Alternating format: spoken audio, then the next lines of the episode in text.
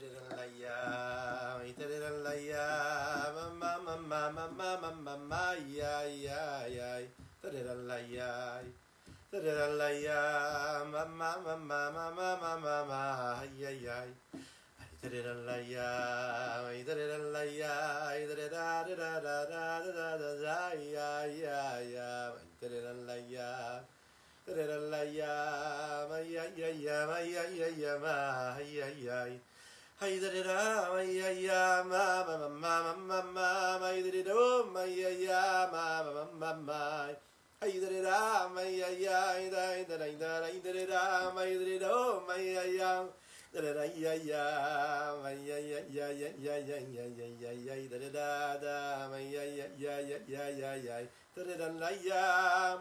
da da da la ya ya ya ya ya ma ya ya ya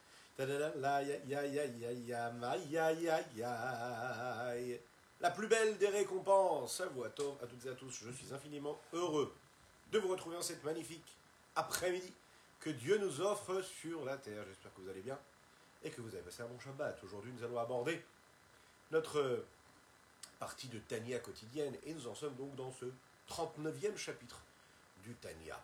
Je vous invite à partager, à liker et commenter cette publication. Nous étudions aujourd'hui, euh, pour la les la guérison totale et complète de Avraham Nissim Ben Sultana. Laissez-moi vous raconter une belle histoire. Une belle histoire qu'on aimerait tous vivre, vous savez, à l'approche des fêtes. La plus belle des invitations. Mais bon, vous la connaissez, peut-être. Cette plus belle des invitations, c'est l'invitation d'une personne qui, qui aurait dépassé, imaginez, la bonté et l'accueil et l'hospitalité d'Avram Avinu, qui est connu comme étant celui qui savait accueillir les invités. Peu importe leur provenance, peu importe qui ils étaient, peu importe leur religion, d'ailleurs il n'y en avait pas à cette époque, il recevait tout le monde, il savait recevoir, avec bonté, grâce et miséricorde, avec pitié, il était là, présent pour celui qui passait. Bon, Avram il n'y a plus euh, magnifique Avram Avinu. Imaginez celui qui se soucie de chaque invité. Il se soucie, hum, allez, de construire et de prévoir le plus haut des hôtels. Quatre étoiles, une invitation, euh, une préparation, une, un accueil exceptionnel, une suite nuptiale, ah on va dire mieux que ça, une suite royale, imagine une suite royale pour chaque personne qui serait accueillie là-bas. C'est vraiment un endroit exceptionnel où il y aurait le plus bon des traiteurs, le plus grand des traiteurs, selon les critères et les standards de la plus grande et la plus belle des gastronomies. Imaginez un petit peu tout cela. Imaginez la possibilité d'être invité chez une personne qui vous reçoit de cette façon-là. Tout ce qu'il faut, matériellement et spirituellement. Mais bon, si à la fin de tout cela, on vous dit qu'à la fin, bien sûr, il faut, quand même, quand même, quand même, quand même, payer la note. Comment est-ce que vous réagirez? C'est la plus belle des invitations. Mais si on est invité à payer à la fin, c'est différent. La plus belle c'est celle qui, justement, n'invite pas les gens à payer. Ici, le Rabbi Shimon Zalman veut nous faire prendre conscience de qu'est-ce que ça veut dire d'être dans ce monde-là, et en même temps de pouvoir profiter de la plus belle des récompenses, celle qui transcende notre existence, et qui nous fait passer, traverser les différentes dimensions de notre vie ici-bas sur Terre, de nous faire comprendre comment on peut se connecter aux différentes dimensions de notre âme, tout en étant ancré, tout en étant présent ici-bas sur Terre, comprendre qu'on a de l'incidence et qu'on a de l'influence sur ce qui se passe dans les mondes, ce qu'on appelle les mondes spirituels, qui sont en réalité ce que nous engendrons à chaque instant de notre existence, à chaque parole, à chaque pensée et à chaque action. L'action. L'action peut être la même, l'acte peut être le même. Mais tout dépend de l'intention, tout dépend de, de la motivation de cet acte-là. Je peux me soucier d'inviter une personne dans la meilleure des conditions, et quand mon intention c'est de l'inviter, eh bien, dans mes gestes, dans ma façon de faire, dans mon accueil, je laisserai transparaître quelque chose de phénoménal, d'extraordinaire, la plus belle des beautés que l'âme peut avoir, et dont elle est dotée, et qu'elle peut utiliser dans sa vie de tous les jours l'intention profonde, sincère, intègre, celle qui n'est pas intéressée par quelque chose en retour, la véritable des hospitalités. c'est que nous vivons ici dans un monde qui est le monde de l'action. C'est un monde dans lequel on peut s'imaginer vivre dans les pensées, dans la réflexion, dans le recul, l'analyse. Mais il faut savoir qu'on est jugé selon nos actes concrets à chaque moment de notre vie. Il faut agir, encore et toujours faire. Encore un petit geste, encore un petit mot, encore une petite pièce, une bonne pensée bien dirigée, une bonne intention, une bonne action. Il faut le savoir, ça. Il faut cesser de se laisser transporter par ces vagues qui nous entourent, et il faut se rappeler que ce que nous devons faire, c'est faire tout simplement. Agir, faire une bonne action, une bonne mitzvah, une bonne étude, une bonne prière aujourd'hui. Et l'incidence que cela peut avoir, ça a un impact sur les différents mondes, qui sont au nombre de quatre. Atzilut, Bria, Yetzira, Asiya, ce dont nous sommes en train de parler. Dans ces quatre mondes, il y a donc quatre intentions. Et donc les, quatre, les intentions que l'homme peut avoir vont être dirigées, en réalité, selon ces quatre dimensions-là, ces quatre mondes, qui représentent une présence, une émanation de l'infini du Saint soit-il, qui, elle, va s'habiller selon des critères et des forces et des énergies bien définis qui leur correspondent hein, à chacun de ces mondes-là. Derrière chaque action, chaque acte, eh bien, il y aura quelque chose de particulier qui va se passer, une forme de lumière, quelque chose. Mais nous allons le voir, même quand on n'est pas, même quand on ne maîtrise pas tous les tenants et les aboutissants, même quand on ne maîtrise pas, et c'est ce que la chassidoute nous apporte, et c'est la révolution de la chassidoute, ce qu'elle a apporté au peuple juif, c'est la raison pour laquelle tout le monde doit étudier la chassidoute, que ce soit un juif qui ne connaît rien à la Torah, ou même un homme, un érudit qui peut étudier la Gemara toute la journée, il a besoin de la chassidoute pour comprendre que quand il étudie la Torah, ce n'est pas juste une recherche intellectuelle, ce n'est pas juste une possession intellectuelle et philosophique, mais c'est une connexion avec Dieu, avec l'infini. Je ne peux pas étudier la Torah si je ne crains pas Dieu.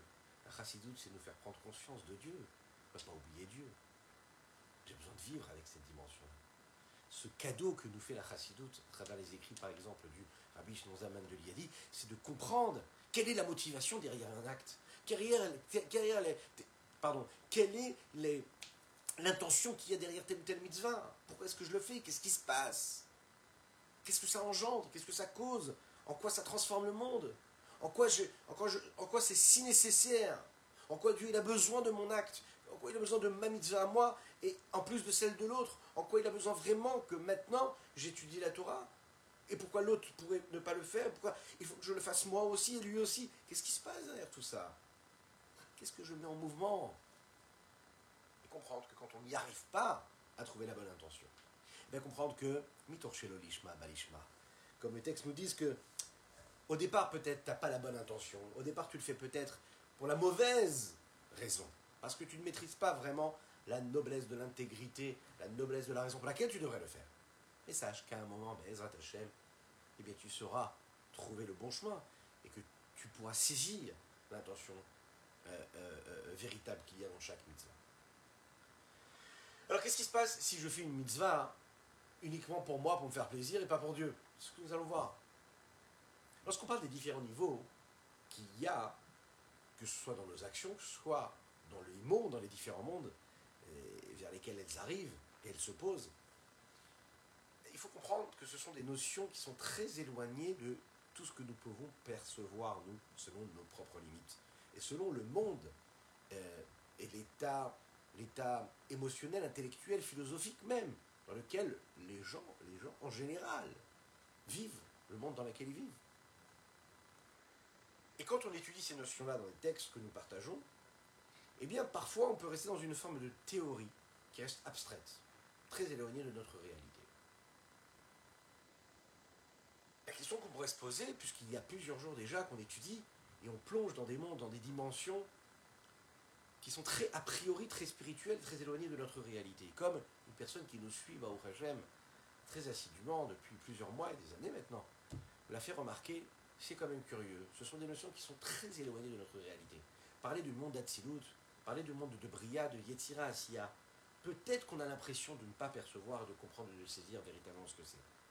Mais curieusement, peut-être pas curieusement, on se sent transporté par quelque chose, on sent qu'on se rapproche de Dieu. Et quand nous prononçons ces mots-là, que le Tania nous prononce et nous dit ici, qu'on s'attache un petit peu plus à l'infini du Saint béni soit-il, que notre mission, c'est de faire passer du monde de Bria au monde de Yetzira jusqu'au monde d'Asiya, ou bien de remonter au monde d'Atsilut et d'avoir une, connexion avec ces mondes-là qui nous paraissent totalement abstraits. Mais on sent qu'il y a quand même quelque chose.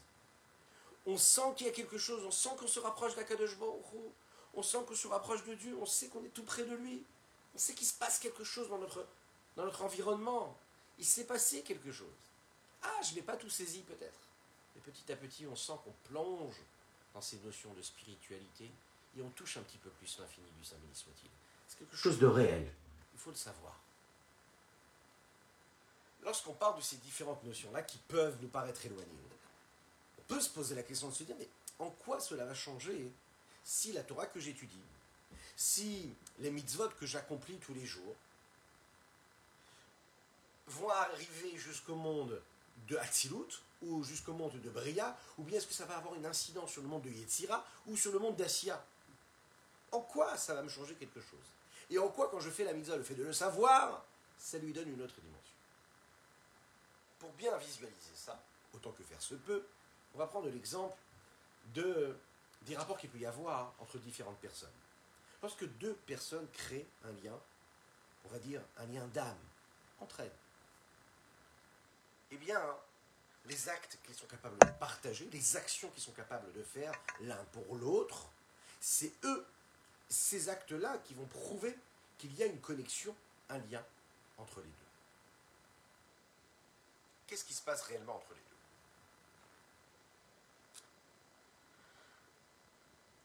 J'ai besoin de matérialiser. Comment est-ce que je peux matérialiser ces actes?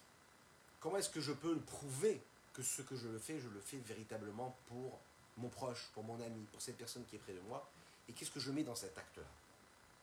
Je vais faire un cadeau, je vais vivre une expérience, je vais l'aider, je veux prononcer une belle parole, je vais lui faire du bien, je vais avoir un acte de bienveillance envers lui. En général, ce sont donc des actes qui créent un lien, un contact, et qui relient, et qui, attachent et qui rattachent les âmes l'une avec l'autre. Une personne qui ressent de la bienveillance, de l'amitié, de l'amour sincère, de belles paroles, on crée quelque chose. Les âmes se relient. Vous avez deux personnes qui sont qui sont assises l'une de l'autre. Dans le couple, on a vraiment envie de dire quelque chose de négatif à son épouse ou à son époux. Ça peut nous arriver. On a envie d'avoir une parole qui est un peu dure. Allez, un jugement qui est difficile. Parce qu'on est énervé, parce qu'on n'est pas content de la réaction que le conjoint ou la conjointe a eue.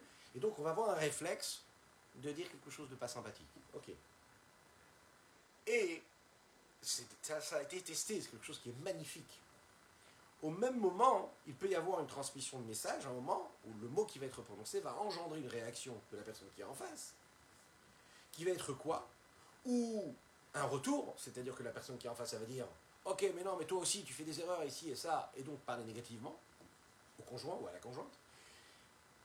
Ou la meilleure des une, enfin la meilleure, hein, au, mieux, elle ne va pas répondre, elle va encaisser, mais en tout cas, cela va produire donc quelque chose de négatif. Parce qu'on a eu l'intention de dire quelque chose de négatif. Et quand on a une intention qui est négative, a priori, cela va produire quelque chose de négatif. En tout cas, de pas constructif. Au mieux, on se sera défoulé un petit peu, mais on n'aura rien produit, rien construit par cette remarque négative. Et il y a des tests qui ont été faits. Que quand, par exemple, la personne qui est en face entend mal ce que vous allez lui dire, ça veut dire que vous aviez envie de dire quelque chose de négatif. Et la personne en face, elle a compris quelque chose de positif, c'est-à-dire qu'elle a mal compris le mot que vous, l'avez, que vous lui avez dit, et eh bien à ce moment-là, elle va se mettre à sourire. Parce qu'elle pense que vous avez été agréable, bienveillant, vous avez eu une belle parole. Ok?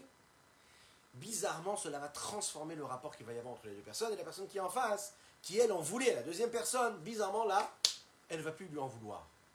Comment en réalité on est capable, avec un sourire, avec une belle parole, même dans les moments les plus difficiles, où on a vraiment envie d'avoir une parole qui est négative, eh bien on peut transformer le moment de vie. C'est-à-dire qu'on va envoyer un message qui ne correspond pas du tout à ce que nous voulions initialement. Et qu'est-ce qui va se passer Grâce à ce feedback de la personne qui est en face, nous-mêmes, nous allons changer notre état d'esprit. C'est la raison pour laquelle il est recommandé, même dans, sur, surtout dans les rapports entre un homme et une femme, dans tout ce qui est dans le shalom baït, la paix du foyer, il ne faut pas hésiter à utiliser ce brin de folie qui est que, même si maintenant la seule chose que je devrais faire, c'est quoi? C'est de dire quelque chose de négatif, d'être dur, et bien à ce moment-là, je vais dire un mot gentil, je vais, un mot, euh, je vais dire un mot souriant, je vais avoir une attitude qui est, euh, qui, est, qui est, qui est, qui peut paraître en réalité un peu bizarre, un peu loufoque.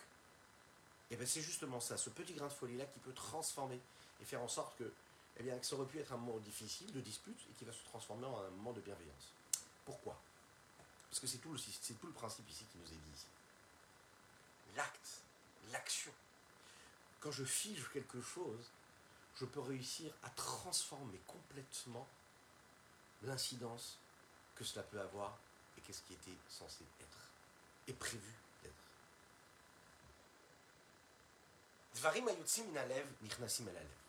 Il y a un principe comme ça qui dit, qui est écrit dans le texte, qu'une chose qui sort du cœur, ça rentre dans le cœur.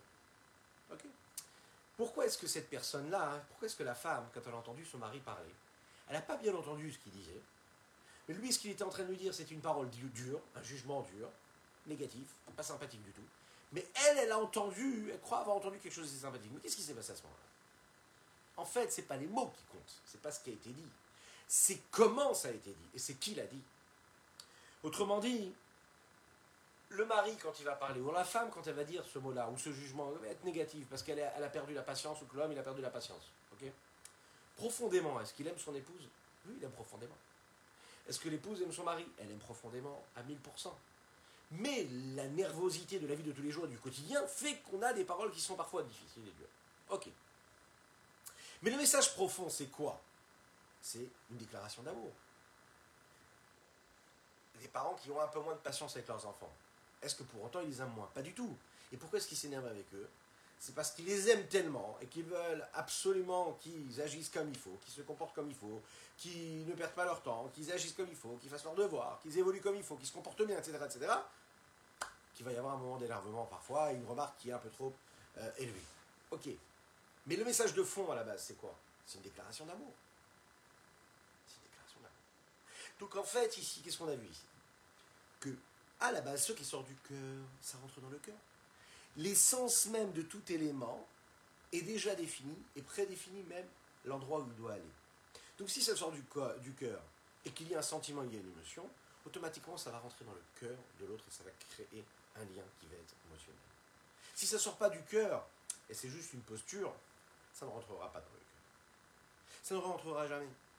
Et c'est la raison pour laquelle ici on va hein, dissocier deux sortes, deux espèces d'actions euh, et, et, qui sont considérées comme ce que nous pouvons vivre ici-bas ou ce que ça peut engendrer dans les mondes spirituels là-haut. Ce qui sort du corps, qu'est-ce que cela veut dire? Les actions, d'accord, que je suis capable de faire sans aucune, on dire, profondeur de, de l'âme, du cœur ou de l'esprit, même avec ce que je suis en train de faire ou dans ce que je suis en train de faire. Je les fais parce que je suis obligé de les faire. Ça veut dire que ce sont des gestes qui font partie de mon quotidien.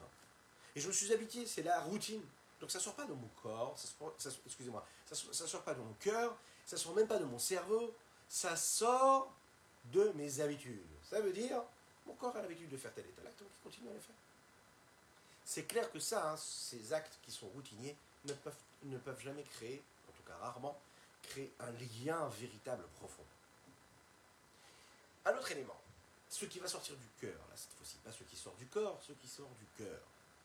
Ce sont les bonnes actions que nous allons faire, ou même parfois négatives, mais en tout cas des actes qui viennent d'un sentiment profond d'amour que j'ai pour l'autre. Et donc automatiquement, ça va créer un lien et une émotion réelle, sentimentale, parce que ça sort de mon cœur. Il y a ce qui sort non pas du corps et non pas du cœur, mais qui sort du cerveau. Là, c'est quoi? Toutes ces actions que je suis capable de faire parce que mon intellect a réfléchi, il a compris, il a analysé.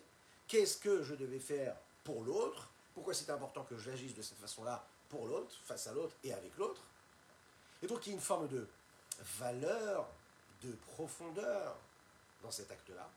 Et automatiquement, ça va rentrer, ou ça, non pas dans le cœur de l'autre, mais ça va rentrer dans son cerveau. Donc ça va créer un lien qui va être intellectuel entre les deux personnes. Et nous avons le dernier, lui, qui est ce qui reste à l'intérieur. C'est-à-dire toutes ces personnes-là qui gardent en elles tout ce qu'elles éprouvent pour les deux, pour les autres, et qu'elles ont du mal à exprimer et à faire ressortir. Deux personnes qui peuvent être là, présents, et qui ne vont jamais échanger. Des jours, des semaines, des mois même, et des années même. Et jamais ils vont échanger. Et à l'intérieur, il se passe quelque chose de très profond.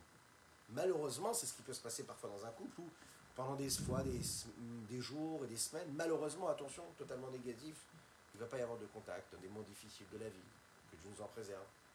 Est-ce que ça veut dire qu'à l'intérieur, il ne se passe pas quelque chose? Bien sûr, à l'intérieur, ça peut être ou la guerre mondiale, ou ça peut être la plus grande épée qui a été, qui a été scellée. Et pourtant, il n'y a rien qui a été exprimé. Pourquoi? Pour plein de différentes raisons, qu'on n'aura pas le temps d'aborder tout de suite, mais qui sont que ça reste à l'intérieur et que ça n'est pas expri- exprimé. Ça peut être négatif, mais ça peut être aussi très très très positif. Quand c'est en réalité un lien qui est tellement fort, qui est un lien intérieur, comme dans un couple, où qu'en réalité on sait très bien que le couple c'est quoi? C'est deux, deux éléments d'une seule et même âme. C'est pas deux personnes un couple. Un couple c'est une personne, c'est une partie de l'âme, et, et la femme c'est la- l'autre partie de l'âme. Quand on se marie, on se réunit, c'est une seule âme. Donc en réalité, même si l'extérieur ne le prouve pas, et qu'on peut avoir des difficultés, que Dieu nous en préserve, mais en fait, on est une seule âme. C'est ça qu'il faut jamais oublier. Et ça, ça peut rester quand même à l'intérieur. En réalité, quand on arrive à cette osmose, à cette harmonie, eh bien, chacun euh, des protagonistes, eh bien, à ce moment-là, va tout faire pour combler, pour euh, répondre aux besoins de l'autre, parce qu'il sait qu'il est là pour lui apporter tout ce qu'il peut lui apporter. Oui, ça c'est important, et il faut le savoir. Il le fait en réalité comme s'il le faisait pour lui-même, parce qu'il sait que c'est nécessaire, puisqu'il comble, le- comble le manque. Vous connaissez le Rav Ariel Levin à la Vache Shalom, qui était le Rav des prisonniers en Eretz Israël, à Yerushalayim, bien avant l'indépendance de l'État d'Israël. Et il s'occupait de les soutenir dans tous les moments de détresse qu'ils ont pu vivre, parce qu'ils se sont battus euh, pour, Israël, juste avant même qu'il y ait l'État d'Israël qui soit, qui, créé. Et le Rav Ariel Levin, qui était un homme qui aimait les hommes simples, qui était très proche des hommes, qui était un vrai sadique, intègre, qui vivait très simplement de Jérusalem ou autour. Euh, quand il avait un problème, vous savez ce qu'il faisait ou pas? Vous savez ce qu'il faisait? Quand sa femme avait un problème, il allait voir le médecin et il disait Notre pied a un problème. Il ne disait pas le pied de ma femme a un problème. Il disait notre pied. C'est-à-dire qu'il ne parlait pas de son épouse comme étant quelqu'un d'autre que lui, il parlait à la première personne. Je vous laisse tester, réfléchissez un petit peu, est-ce que vous êtes capable de parler comme ça? Quand on est capable de parler comme ça, c'est que quelque part on vit dans quelque chose qui est très très fort. Une vraie osmose, une vraie harmonie. Si on ne parle pas comme ça, alors ça veut dire qu'on a une prise de conscience qui est nécessaire et on va essayer de parler de cette façon-là. Pourquoi? Parce qu'en réalité, oui, en effet, c'est une seule et même âme, c'est un, seul et même corps, en réalité, qui se réunissent, s'unissent. Quel rapport y a-t-il maintenant avec nos quatre mondes Avec Atsilut, avec Bria, avec Yetzira, Asiya. Comment, quand je vais faire une mitzvah, ça a une incidence sur ce dont on vient de parler ici? En fait, il faut savoir, de la même manière que dans les rapports sociaux, dans les rapports dans le couple ou avec les enfants, qu'est-ce qu'on cherche? On cherche l'harmonie entre deux êtres, entre deux entités, a priori qui sont des, entités qui sont extérieures, mais qui ont en réalité dans leur profondeur quelque chose qui les relie, qui font qu'ils ne sont qu'une seule et même chose. Alors à ce moment- à ce moment-là, hein, qu'est-ce qu'on fait? On se rappelle du rapport, du contact que nous avons avec Akadosh. Il y a Dieu et il y a l'homme. L'homme doit se connecter à Dieu. Et pour créer cette connexion avec Akadosh avec Dieu, qu'est-ce qu'on fait? Eh bien, on fait les mitzvot. Ces actes-là qui vont prouver cette harmonie qui est là entre Dieu et nous. Et de quelle façon? Il y a quatre formes de mitzvot qui correspondent aux quatre mondes. Quand je suis capable de faire une mitzvah avec une abnégation et une aliénation totale, ça correspond au monde de Datsinut. C'est-à-dire servir Dieu en étant complètement soumis à Kadosh Baruch. Ça veut dire, c'est un, un monde, comme le monde d'Atsilut, qui est le monde où il n'y a que Dieu, qu'il n'y a rien d'autre. Comme les grands tzadikim, les grands patriarches, Abraham, Yitzhak, Yaakov, Moshe Rabbeinu. Bien sûr, c'est quelque chose qui nécessite énormément de force, et ça, on n'est pas tous capables de l'avoir. Il y a ce dont nous avons parlé qui est le sentiment intellectuel qu'on est capable de créer, c'est ce qui correspond au monde de Bria, c'est-à-dire servir Dieu en réfléchissant, en comprenant la grandeur d'Akadosh Hu de Dieu. Ce qui m'amène à avoir, à ressentir de l'amour et de la crainte, ce que nous appelons Dechinu ou Rechinu Sichliim, de la crainte et de l'amour intellectuel. Et là, on est donc dans la provenance du monde de Bria, puisque c'est un monde où il y a à l'intérieur le discernement d'Akadosh Baruch qui commence à prendre place, qui existe, c'est servir Dieu selon ce monde, les lois de ce monde-là, c'est quelque chose qui se rapproche un petit peu plus de nous. Ce n'est pas le cas dans le monde d'Atsilut. Il y a le troisième niveau qui est le sentiment naturel, instinctif, on pourrait le dire de cette façon-là, euh, qui correspond au monde de Yetzira. Ça veut dire servir Dieu parce que j'ai compris, j'ai ressenti quelque chose naturellement. Un sentiment d'amour, un sentiment de crainte. Et là, j'atteins le monde de Yetzira. Parce qu'il faut le savoir, c'est un monde où les, les, attributs et les traits de caractère et les vertus de Dieu, qui correspondent par exemple au monde des anges, qui éclairent et qui irradient tout ce qui se passe autour. Et puis ça nous amène au quatrième niveau, qui est le niveau le plus bas, on va l'appeler comme ça, qui est faire un acte tout simple. C'est le fait de faire, servir Dieu de manière technique, de manière routinière, sans avoir de sentiments, sans avoir de réflexion, sans avoir d'émotion. Et là, ça monte pas là-haut dans les mondes supérieurs, ça reste en bas, dans la superficialité des différents mondes. Et ce dont nous parlons ici, c'est vraiment de cela dont il s'agit. C'est ce que le Rabbi Shimon Salman veut nous dire ici dans les mots. Veni Sechar Mitzvah, mitzvah, quand nous disons que le salaire de la mitzvah, c'est la mitzvah elle-même, et pas de se dire je fais la mitzvah pour recevoir quelque chose plus tard. Pirouche et Misrara, Neda, Mauta ou Madrikata. Par son salaire, on est capable de percevoir et de saisir quel est l'essence même et le niveau de la mitzvah. Mais Veinanu Esek, nous n'avons pas, nous, vraiment de force. Nous n'avons pas, nous pas vraiment la possibilité de comprendre et de savoir vraiment ce qui se passe dans les trésors et dans les secrets cachés euh, de, de la Torah et de cette création du monde, d'Akadosh Baruch C'est rare de le dire de cette façon-là. Il faut savoir que pas tout le monde a la possibilité d'atteindre, de comprendre, de saisir vraiment l'impact que nous avons à travers nos actions. Nous sommes des hommes simples. Les grands, les grands Shem Tzadikim Agdolim, Shem Merkaba, les grands Tzadikim qui eux ont cette possibilité d'être tellement soumis à Kadosh qui correspond au monde d'Atsilut, où il n'y a rien que Dieu. Alors eux ont la possibilité de toucher ce monde-là. Maintenant, nous, Rakamiglot, là, nous, ce qui nous correspond à nous, ce qui nous a été dévoilé, et ce qui fait partie du domaine de, la, de, la, de, de ce qu'on est capable de connaître et de, et, et, et de, et de saisir, euh, après lesquels chacun doit courir et doit être attiré et doit aller temps.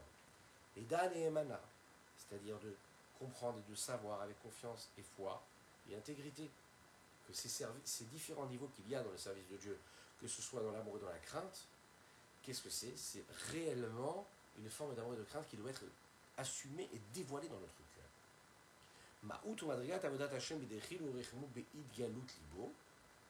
C'est la crainte et l'amour de Dieu qui se dévoilent, à l'opposé d'un niveau d'amour et de crainte qui peut être caché dans les profondeurs de notre cœur, qui est caché dans les paroles de notre cœur, ça veut dire qu'il faut avoir un ressenti vivant, quelque chose qui soit dans lequel il y ait une vitalité, qu'on sente quelque chose qui est une vibration d'amour de Dieu ou de crainte de Dieu. Qu'est-ce que c'est cet amour et cette crainte de Dieu qui est totalement dévoilée? C'est anim shachot minabina veda'at bigdolat ensov Celles qui viennent du niveau de bina ou de da'at dans la grandeur d'Akadosh Ça veut dire quoi? Être capable de comprendre, de saisir la grandeur de Dieu, être capable d'être conscient véritablement de qu'est-ce que veut dire le lien, le contact que nous avons entre Dieu et nous. Pour que le sentiment qui est dans le cœur soit un sentiment qui soit assumé, qui soit dévoilé, qui soit ressenti réellement, il faut qu'intellectuellement on puisse avoir un éclairage clair sur ce qu'on est capable de produire à travers nos actes, nos pensées nos paroles. Lorsqu'il est capable de reconnaître de manière claire d'être conscient de la grandeur d'Akadosh Baruch il est capable, quand il arrive à voir de manière claire que l'infini du soit-il, c'est quelque chose qui est une réalité. C'est pas juste une notion qui est écrite dans les livres. C'est sa vie de tous les jours. Il comprend que c'est l'infini du soit-il qui lui donne avec abondance tout ce qu'il a, ce qu'on souhaite à chacune et chacun dans l'opulence matérielle et spirituelle. Dites Amen. Amen, Amen. À ce moment-là, quand l'homme arrive à ce constat intellectuel, il arrive à intégrer, à, faire naître, à, faire, à susciter en lui quelque chose qui va naître, qui va faire naître quoi? L'étape d'après, c'est l'amour et la crainte de Dieu qui va, qui va, qui va, se dévoiler complètement dans son cœur. Il va l'assumer. Lorsqu'elle se relie, par exemple, avec la conscience, le da'at, c'est-à-dire qu'il y a un lien entre ce que j'ai réussi à comprendre et ma vie de tous les jours et ma réalité concrète, alors à ce moment-là, je suis capable vraiment de ressentir un amour et une crainte dévoilés, quelque chose d'assumé. Et ça transcende ma vie, ça transcende mon existence. Je, je, me rapproche de lui. Je me rapproche de ce qu'il y a de plus grand en lui. À travers quoi? À travers les dix forces de chaque énergie qu'il y a. Et quelles sont les dix forces qui sont engendrées par chaque mitzvah, par exemple, qu'on produit? Et Ce sont les dix sphirotes, qui sont les dix, les dix, les dix, énergies qu'il y a dans les différents mondes. Comme nous l'avons vu dans les, cours précédents. Et quand on dit srar mitzvah mitzvah, quand on, nous dit que la célère de la mitzvah c'est la mitzvah, c'est parce que quand j'ai fait quelque chose, j'ai agi. Alors ici-bas, j'ai peut-être agi ici-bas, mais ça a eu de l'incidence et de l'influence sur cet acte-là qui apparaît également dans les différents mondes, jusqu'au ce que nous appelons, nous l'avons dit, le Gan Eden supérieur, qui lui est dans le monde de Bria. On sera capable à ce moment-là de savoir que quand on fait un acte ici, ça a de l'incidence et un impact sur tous les différents mondes, sur les dix séphirotes qui se trouvent dans les dix, forces qui se trouvent dans chacun des mondes. Donc il peut y avoir quelque chose qui va rester quand même caché, il peut y avoir quelque chose qui va être voilé, dévoilé. Chose qu'on peut tous faire.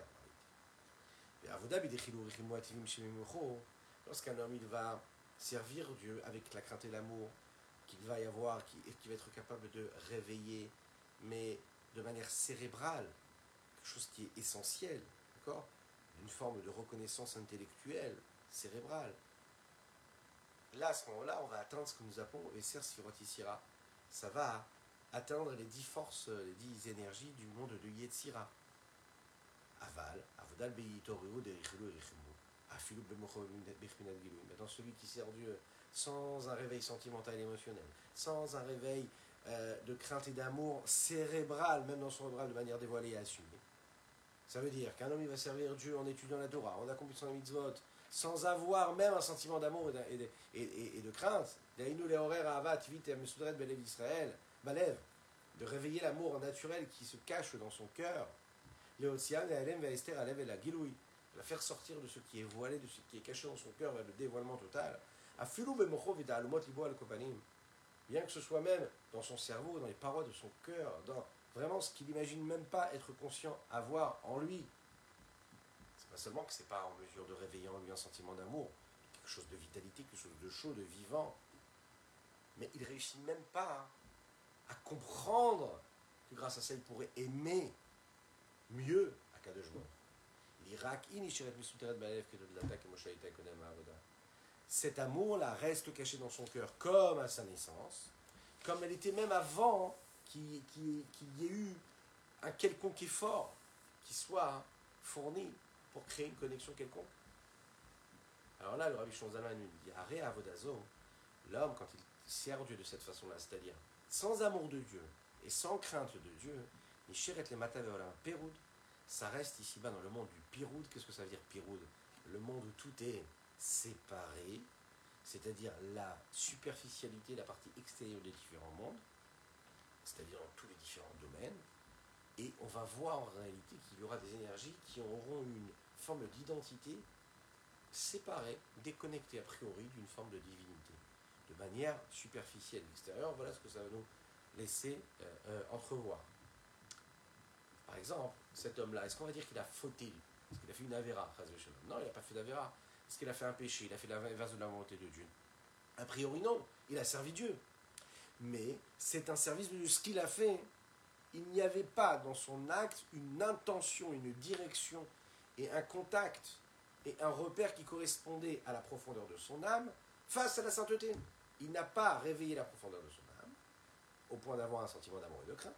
Et il n'a donc pas créé de connexion directe avec la sainteté, puisque c'est resté dans le domaine de l'action et on ne l'a pas laissé s'envoler, puisqu'on ne lui a pas donné d'intention. Si vous voulez, il y a l'acte qui lui est figé, et dans l'acte, dans l'action, il y a tout ce qu'il y a derrière, il y a toute l'âme de l'action. Cette âme de l'action, cette âme de cet acte-là que tu es en train de produire, tu as besoin de le réveiller. Si tu ne le réveilles pas, ce que tu as fait, tu l'as fait, ça va rester, ça va rester superficiel. Si tu veux donner de l'âme si tu, veux faire voyager ce que tu es en train de faire, Si quand tu, tu, dis un mot, tu veux, tu veux, tu qu'il ait vraiment une influence et un impact, il faut qu'il y ait un bon fond, il faut qu'il y ait quelque chose qui sort du cœur. Tu fais la tefila, tu fais une mitzvah, tu, dis quelque chose à ton épouse, à tes enfants, à ton conjoint, tu dis quelque chose à, par exemple, à une personne dans la rue, tu veux vraiment qu'elle soit touchée. Il ben, faut que tu aies un message derrière tes mots. Si tu parles pour parler, ben, le message ne passera pas. Ou il passera, mais il va rester superficiel. Pour que cela puisse transformer la personne. C'est pour ça que les tzadikim, ont un pouvoir phénoménal. Parce que quand ils parlent, c'est leur âme à elles qui parle à ces personnes-là, ces tzadikim. Eux, ils sont en connexion directe avec l'infini du Saint Et puisqu'ils sont en connexion directe avec Dieu, ça touche la personne directement. Parce qu'on voit, la personne entend ce qu'il y a derrière l'âme, derrière l'acte, derrière la parole, c'est-à-dire le message profond, la profondeur, l'intensité, l'intégrité. Et c'est ça, en réalité, qui nous fait faire sortir de la, superficialité qu'il pourrait y avoir de, voir dans ces différents mondes. Et dans ces actes-là, il n'y a même pas la force et la possibilité d'inclure et d'élever l'unicité d'Akadosh qui pourrait être qui est censé être produit. Pourquoi? Comme il dit dans le Zohar, ce sont en réalité cette unicité-là, elle représente le lien qu'il pourrait y avoir à travers les dix séphirotes de sainteté, qui elles peuvent être réveillées et mis en mouvement que si on a eu une bonne intention d'amour et de crainte, qui a transcendé et qui a qui est passé outre la partie superficielle de l'action et de l'intérêt personnel et propre que l'on recherche à travers tout ce que nous faisons. Comme il est dit dans le Zohar.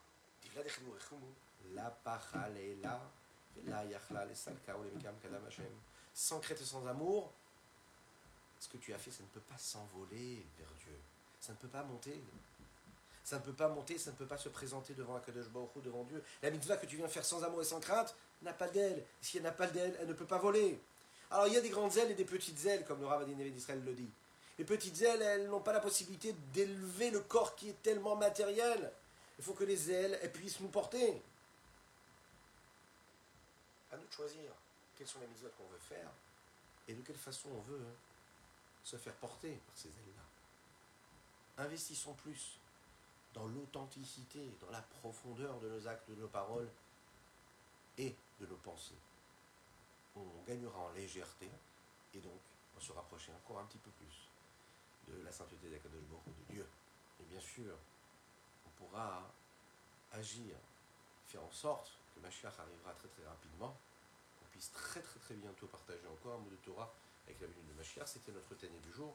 Je vous souhaite une excellente semaine. N'hésitez pas à partager, liker, commenter cette publication afin que nous soyons encore et toujours plus à étudier cette sainte Torah. A bientôt